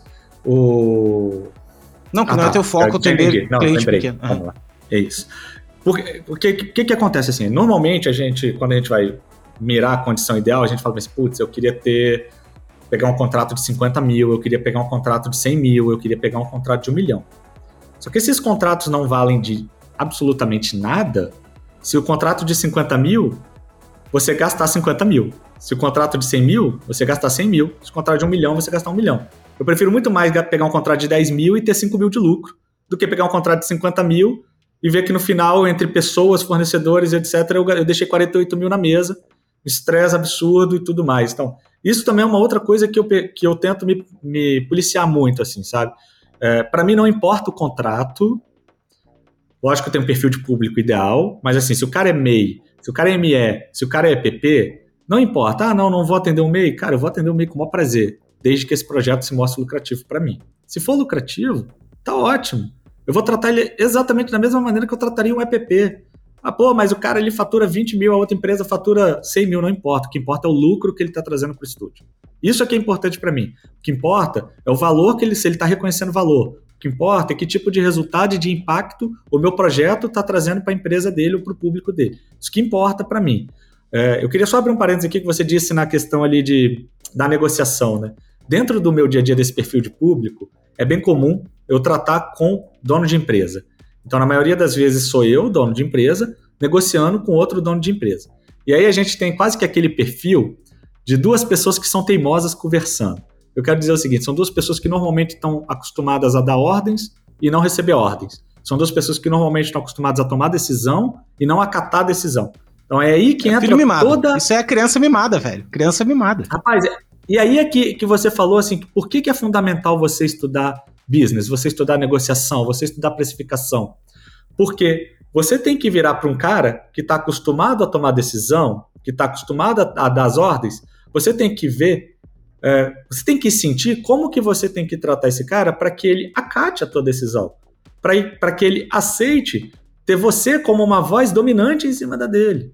Porque senão, o que vai acontecer é justamente o contrário. Só que esse contrário, essa, essa via, essa outra via que acontece, quando isso acontece, ela vai estar tá influenciando, de novo, no teu processo de trabalho. Isso aqui vai estar tá influenciando basicamente na condição de pagamento, no valor final do projeto, no prazo, às vezes, no prazo nem tanto. Mas se for o caminho contrário, vai estar influenciando na, nas tuas etapas, no teu prazo, na tua qualidade, na tua entrega, na quantidade de entregáveis, no tipo de relacionamento. Então, de lá para cá, por mais que pareça equilibrado, o, não é. O, o buraco é muito mais embaixo. Então, quando a gente começa a entender um pouco mais de negociação, de negócios, de precificação, de conversa, do diálogo, entender que o diálogo não é, ele não vai ser na maioria das vezes de designer para empresário. Ele vai ser de empresário para empresário. Ele vai ser de parceiro para parceiro, de estrategista para estrategista, de homem de negócios para homem de negócio. E só depois que essa primeira etapa é concluída, que aí sim vai ser de designer para, cara, sei lá, para marceneiro, de designer para dono de supermercado, de designer para dentista, de designer para advogado. É só depois, mas no primeiro momento, a relação que tem ali é business com business, né? É o B2B, o famoso B2B ali puro, cara. E se a gente não conseguir equilibrar isso bem, não conseguir já no, nas primeiras conversas identificar legal qual que é o tom de voz, qual que é o perfil, para que lado que a gente vai, para que lado que a gente não pode ir, a tendência é que isso não dê certo. A tendência é que isso não dê certo. O que, que vai acontecer? Você vai fazer a proposta, porque se você não fizer, você vai ficar com peso na consciência, vai ficar com aquele famoso, ah, e se, vai que, e tal, você vai mandar a proposta, no dia seguinte você vai mandar um oi no WhatsApp, não vai receber nenhum tipo de retorno, vai mandar um oi no e-mail, não vai receber nenhum tipo de retorno, e vai ficar se perguntando qual é o problema com você. Não, é, não tem nenhum problema com você. Ou tem, você não fez o filtro direito, né? Não conseguiu equilibrar isso direito. E definitivamente, falar do fundo do meu coração sem, sim, sem, sem ser mensagem direta para ninguém, cara. Não é portfólio que vai resolver isso. Não é os clientes que você já atendeu que vai resolver isso sabe? Não é você ter um ano de mercado ou dez anos de mercado que vai resolver isso. O que vai resolver isso é se você entende o valor que o teu serviço gera e se você sabe fazer negócio para você, para o teu cliente. Se você não entender essa essa essa relação, não, não vai dar certo. Vai, é isso que você falou, Léo. A gente vai ficar sempre com medo, sempre na pindaíba, nunca recusando nenhum tipo de projeto, aceitando qualquer coisa, sonhando com um dia que a gente vai ser um designer de nicho ali, cobrando mais, e se perguntando o que, está de errado, sabe? Ou, ou, então xingando todos os clientes, ah, porque na minha cidade só tem cliente bosta. Ah, porque no meu, no meu formulário é. e-mail... Ou design, não, pior não é. Pior nem só isso, pior é dizendo que o design não dá dinheiro. O design não ou dá que não dinheiro, consegue viver. Não consegue exato, viver, exato. né, e tal. E essa questão de dar dinheiro também é muito relativo, né? A gente, normalmente a gente mede o nosso sucesso profissional baseado em simplesmente duas coisas. Nessas mentiradas de internet. É, não, e nessas mentiradas de internet é, também, quanto, velho. Quanto que você Ai, não, porque cara... E quantos prêmios você já recebeu, né? Normalmente esse é, essa é a métrica de sucesso, né? Você olha uma dessas duas métricas ali, ah, o cara é bem sucedido. Mas, pô, peraí. Sabe, Léo, então, a gente já falou de família aqui em alguns momentos. Assim, o que é bem sucedido para mim hoje? Cara, eu poder chegar aqui 9 horas da manhã, ficar aqui no máximo até 5 horas da tarde, poder voltar para casa, colocar meu filho para dormir, ter um momento com a minha esposa, conseguir comprar, você falou da TV, é conseguir comprar TV. Tomar um vinho, comprar é, um vinho. Pô, eu, eu, adoro PlayStation, então assim, eu quero ter a liberdade de, vai, vai sair God of War, Ragnarok. Pô, meu irmão, se eu quiser comprar e pagar 350 conto, eu, eu quero que a minha profissão me dê essa condição de eu matar essa minha vontade, sacou? Então é isso para mim que é, é, ser bem cedida. Não, não, ah, se eu, se eu quiser abrir o computador no final de semana para trabalhar, eu, eu abro.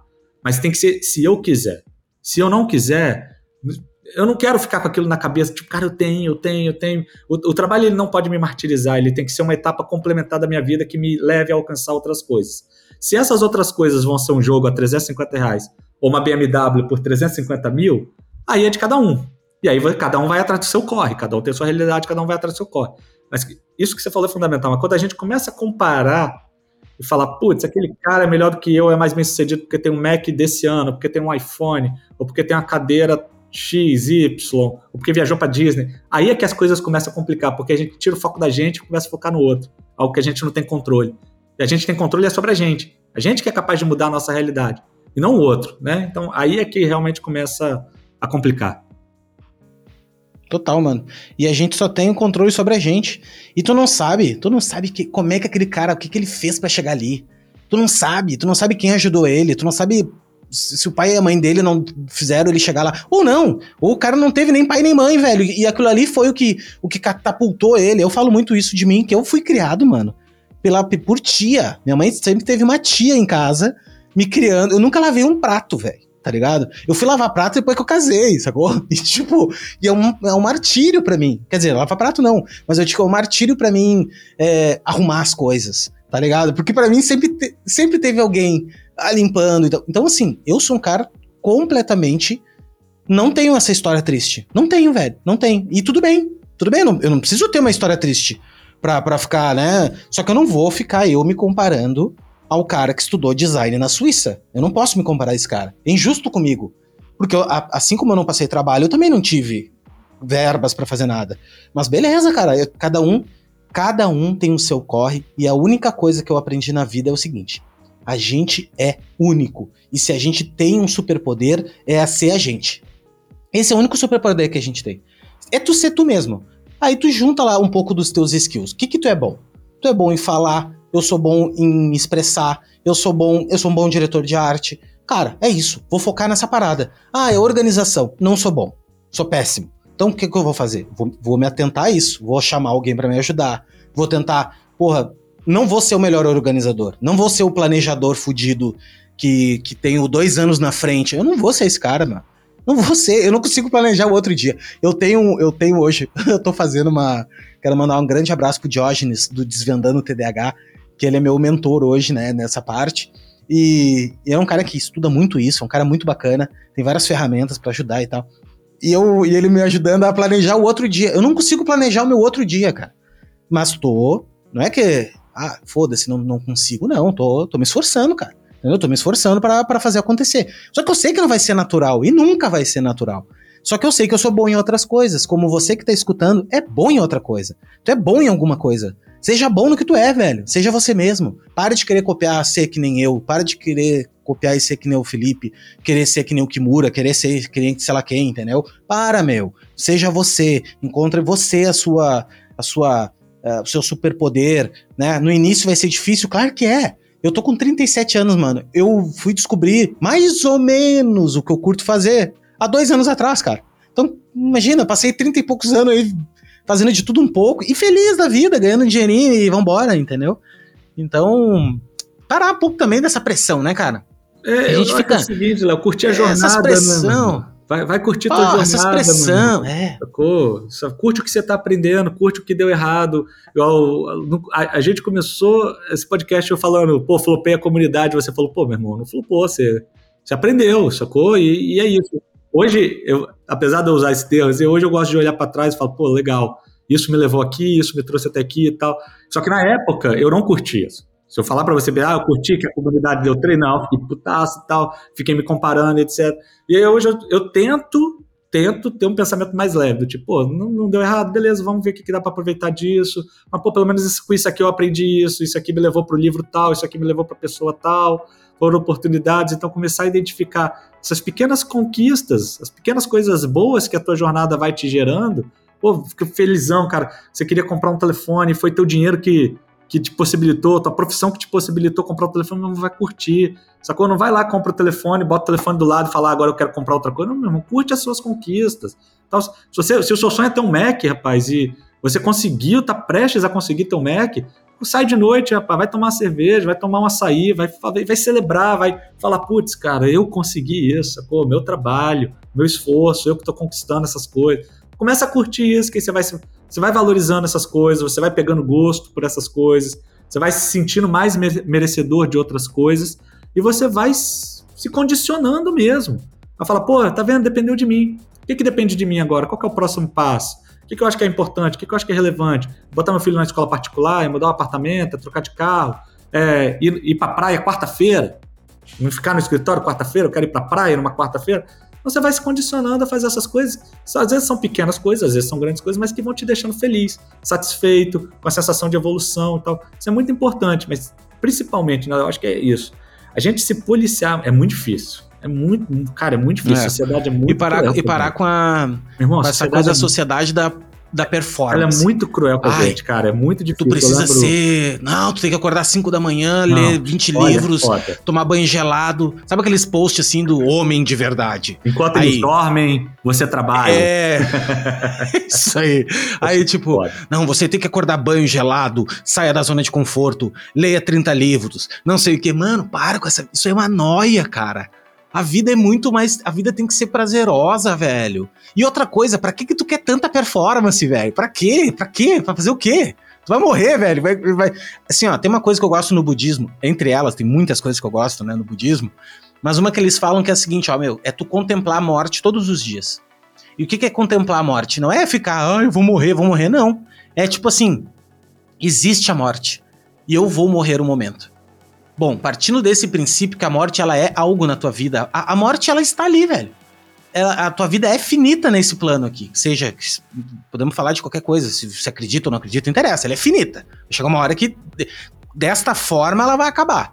Então, te dá um. Tanto é que não acontece isso quando morre alguém perto da gente. Morre aí um parente, alguém assim, que tu, puta que pariu, morreu ali, meu, tava ali, conversei com a pessoa, ainda mais quando é bem próximo, assim. Conversou com a pessoa quando ele morreu. Mano, aquilo ali naquele momento não te dá uma sensação do tipo, puta que pariu, tô eu aqui me estressando, cara. Tem que, fazer alguma não vou coisa ter dinheiro vida aqui, né? Aproveitar ah, mais. não vou ter dinheiro pra pagar o boleto. Ele é. foda-se o boleto, mano, sabe? Vive a tua vida, cara. Sabe? Vai viver um pouco, vai respirar um pouco. E eu tô falando isso para me escutar também, porque às vezes eu fico nessa neurose do, do da, porra, precisamos fazer, preciso, preciso crescer, preciso fazer acontecer e tal, sabe? Até que assim, depois que eu comecei a produzir conteúdo, como eu convivo com muita gente hoje, cara, uh, eu sei o que, o que eu tô fazendo, mesmo que isso.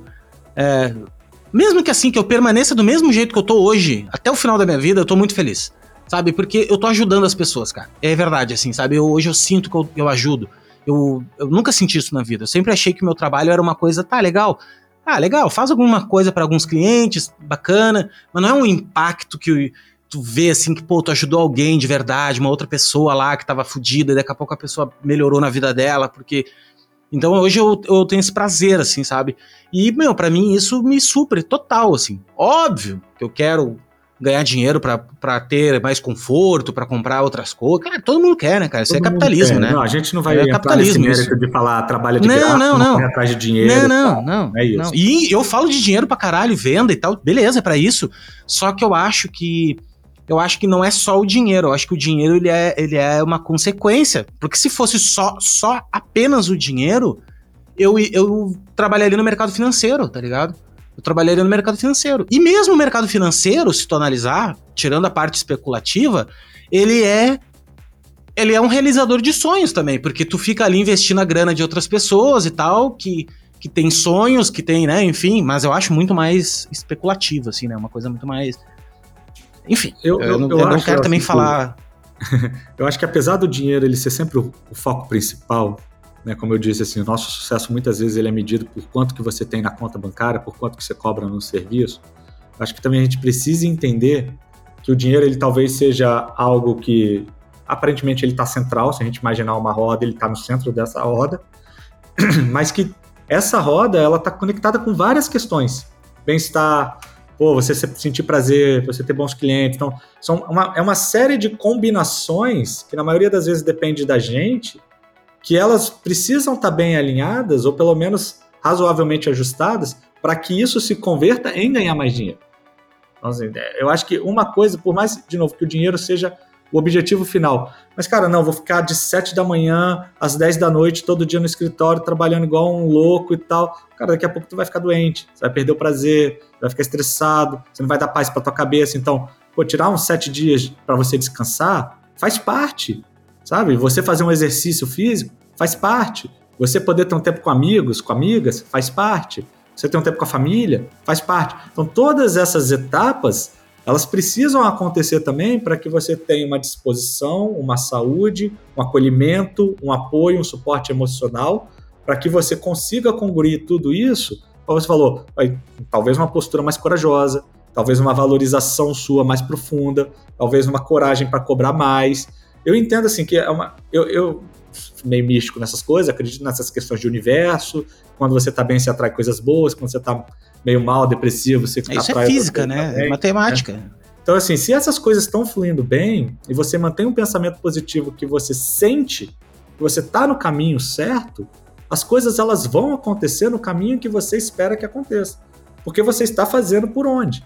Você vai ter uma associação ali de oportunidade com preparação. Muita gente fala que é sorte, mas é a oportunidade que você está bem preparado.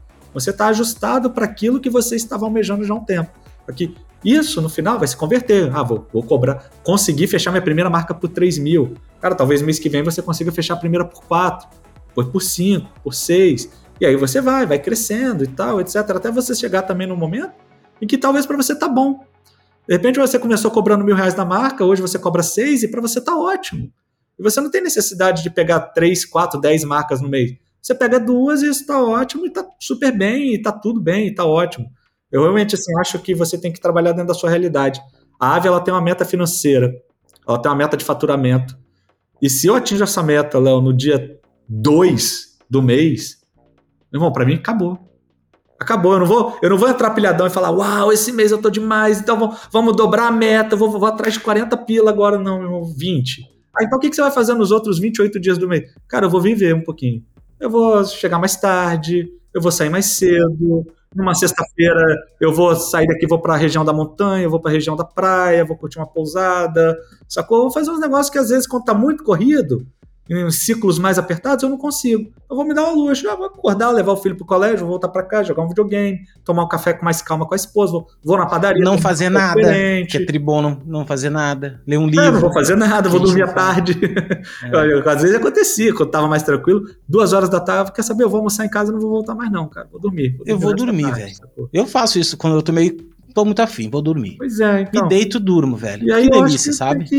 Tem que se dar esse, esses luxos também, né? O luxo ele não é só você comprar coisa, o luxo é você se dar essa oportunidade de fazer o que você quer, mesmo que não, não signifique gastar um real de dinheiro. Tipo, tô afim de fazer, tô afim de tomar um banho de piscina à noite, tô afim de tomar um banho de praia de tarde, sacou? Tô afim de pegar o carro, dar uma dirigida ali na estrada, vou na cidade vizinha. Ah, é isso, cara. Acho que isso tem que ser parte também do nosso dia a dia pra gente manter a energia sempre em alta, pra gente conseguir atrair coisas boas e pra gente conseguir entregar resultados bons também. Vou contigo, cara, e acredito muito nessa parada energética também.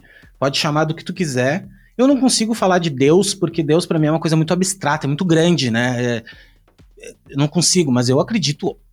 É que eu, não, eu, não, eu acho o seguinte, que não interessa se tu acredita ou não. Eu acho que essa é a grande. Foda-se se tu acredita ou não. Mas eu, eu, eu acho sim que, que a gente é. Existe uma força muito maior que a gente, ela rege tudo isso e acredito em energia, principalmente física, cara. Porque é físico, velho. Tu, tu, tu vibrar numa, numa energia positiva, tu vai atrair coisas positivas. A mesma coisa ao contrário, né? Eu acredito Então, porra, faço, faço das minhas as tuas palavras. Mano, obrigado, Felipe, por ter aceito esse papo. A gente podia, porra, bater. Eu tinha me esquecido que era tão bom conversar contigo. Que aconteceu a mesma situação outra vez, né? E, cara, eu queria estender aí o meu convite a ti pra gente fazer mais coisas. Queria que tu participasse também lá na escola, cara trocasse uma ideia com a galera, pô. Eu, eu, eu faço isso por pela comunidade, por dinheiro, obviamente, de todo mundo tem que ser pago, né? Mas antes de tudo isso, eu quero transformar o design em uma coisa completamente mainstream. Eu quero que eu quero que a nossa profissão seja tão valorizada quanto é um arquiteto, quanto é um, um assim, um, um médico, médico, tá ligado? de verdade, né? é. O, o, cara olha assim, pô, o cara é designer, pô, quer fuder, velho. Pô, o cara é um cara legal, cara, eu sei que o cara faz. E não essa profissão meio. Não, não tem nem listada lá o que, que é, sabe? Eu tenho que botar publicitário porque não tem designer, sabe? Então eu quero. Essa é a minha missão mesmo, assim. E, e segunda é tirar a galera. É acabar com a fome no Brasil. É, é o incrível isso que eu vou te dizer. Parece bizarro, mas é a verdade. designers. Mana, é uma coisa que me, me machuca demais é saber que alguém. É que eu acho que eu adoro comer. Então eu fico pensando assim, tem gente que não tem o que comer, velho. Eu só fico pensando, não é possível. Sabe assim? É uma miséria que a gente vive. Então, se, eh, se eu puder ensinar essa profissão para alguém de alguma forma e ou, ou ensinar um, um, empreendedor que possa vender bolinho e aprender o, como fazer o rótulo dele com uma aula minha no YouTube lá, porra, Já é valeu. isso aí, sabe? Eu acho que valeu. valeu pra caralho, sabe? Então a minha missão é essa aí. Então eu queria te convidar. Fica, queria que tu deixasse aqui a palavras recíproca também. Eu acho que o Design Camp eu vou eu vou botar LBA ainda, que eu ainda não sei qual é o nome novo. É, não mas... tem o um nome novo. É, Ninguém sabe, só eu sei. Design Camp e Léo Becker, eu acho que tem tudo a ver, são atividades que, assim, são personalidades que se complementam. Totalmente complementares. Complementares. Totalmente eu acho que, assim, tanto, estou super à disposição para te ajudar no que você precisar, e deixo aqui também um convite para a gente conversar sobre você ter mais presença aqui no Design Camp também, cara. Porque... Bora, eu sou fãzaço. Eu vou embora. Eu, para mim, são campos, cara. São campos, são, são é, metaversos, entendeu? A gente tem que. Cada um tem o seu espaço, são, só que são, são espaços que se, se entrelaçam, entendeu? E a energia, são energias, cara. As coisas. Se a gente estiver olhando pro mesmo lado, tá tudo certo, tá tudo entendeu? Certo, todo mundo ganha.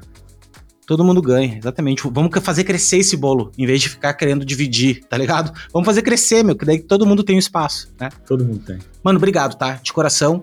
Valeu. Te agradecer mais uma vez. Obrigado. Agradecer você que tá escutando aqui o podcast. Se você gosta do podcast, pode ajudar ele agora. Você vai lá no apoia.se barra fala colega e pode contribuir aí mensalmente com alguma quantia que varia de um real até quanto tu quiser. Então, se tu quiser doar um real por mês, pode me ajuda muito aqui a pagar os custos, pagar a hospedagem, pagar, enfim, né, coisas para operação e, e virar membro do clube aí também de quem os apoiadores. Outra coisa, as pessoas acham que todo mundo ama podcast e tal.